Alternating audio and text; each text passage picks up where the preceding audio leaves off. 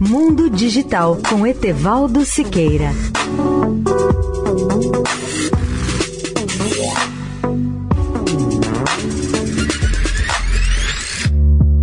Olá, ouvintes da Eldorado. Os Estados Unidos anunciaram ontem que não mais vão realizar a destruição de seus satélites inativos ou obsoletos, conforme anunciou a vice-presidente Kamala Harris na segunda-feira.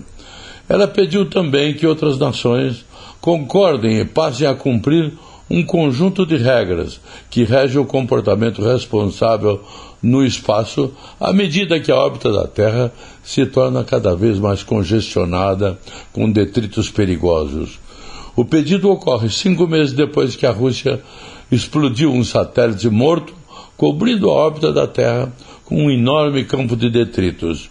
O anúncio foi feito durante uma visita à base aérea de Vandenberg na segunda-feira por Kamala Harris, que também atua como presidente do Conselho Nacional do Espaço nos Estados Unidos.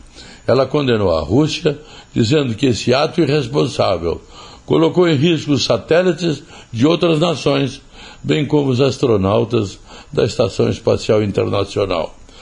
O Pentágono e as agências de inteligência têm muitos satélites em órbita que realizam uma série de operações chamadas de segurança nacional, desde espionagem até defesa antimísseis, comunicações e munições de precisão.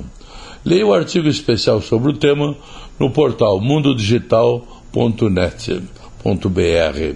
Etevaldo Siqueira, especial para a Rádio Eldorado. Mundo Digital com Etevaldo Siqueira.